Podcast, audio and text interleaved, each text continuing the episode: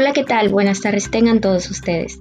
Mi nombre es María José Madera y hoy te voy a presentar mi reporte de caso clínico que lleva como título Paciente hipertenso con bruxismo severo.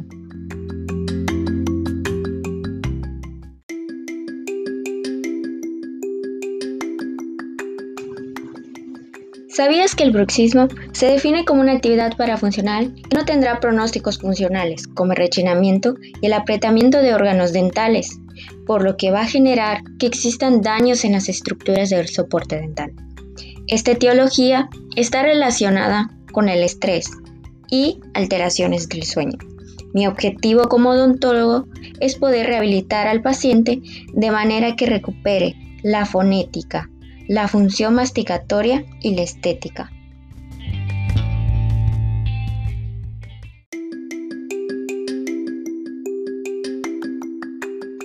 A continuación, les presentaré mi caso clínico. Se trata de un paciente masculino de 64 años de edad que acude a la clínica odontológica de la Universidad del Sur Mérida con el motivo de consulta Quiero saber qué se puede hacer sobre el estado de mi boca. En la historia clínica se registró que el paciente consume medicamento controlado como termisatam de 40 miligramos una cada 24 horas. En la exploración intraoral se determinó que el paciente tiene un perfil cóncavo y un biotipo de cara mesencefálico. Tiene una sonrisa baja en donde solo se puede observar el 10% de corona clínica.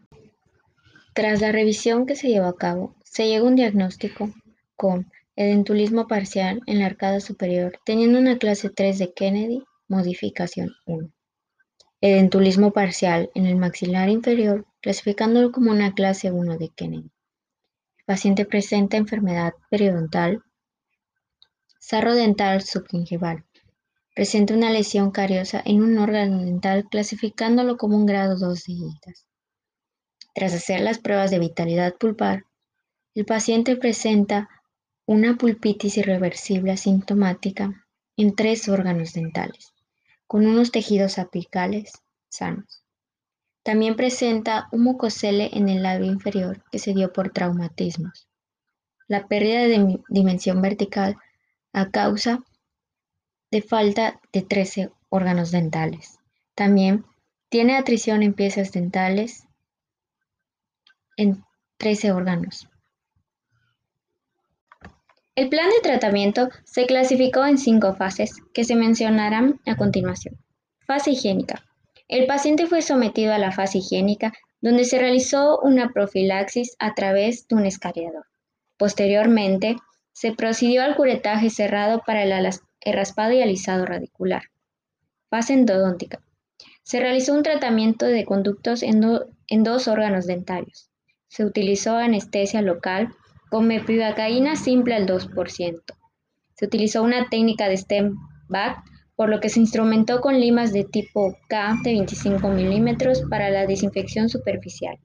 Se irrigó con hipoclorito de sodio al 2%. Se procede a un sellado con cemento restaurador a base de hidróxido de, de calcio. De igual manera, este procedimiento endodóntico descrito se va a aplicar en los cuatro órganos dentales mencionados anteriormente.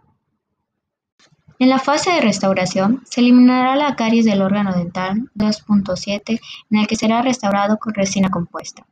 Fase quirúrgica, se inicia con un procedimiento quirúrgico para eliminación del mucosel, en donde se realiza una incisión en forma de cono hasta llegar a la profundidad del tejido que será suturado con hilo de tres ceros. Para continuar con esta fase, se realiza el alargamiento de corona en cuatro órganos dentales. En la fase protésica, se diseñó una prótesis removible, colocando ganchos circulares simples y una barra transplatina lingual. En conclusión, se incrementará la dimensión vertical en oclusión para facilitar la reorganización de la oclusión en donde esté involucrada su estabilidad, su función al sistema estomatognático por lo que se recomienda al paciente acudir a una valoración odontológica cada seis meses.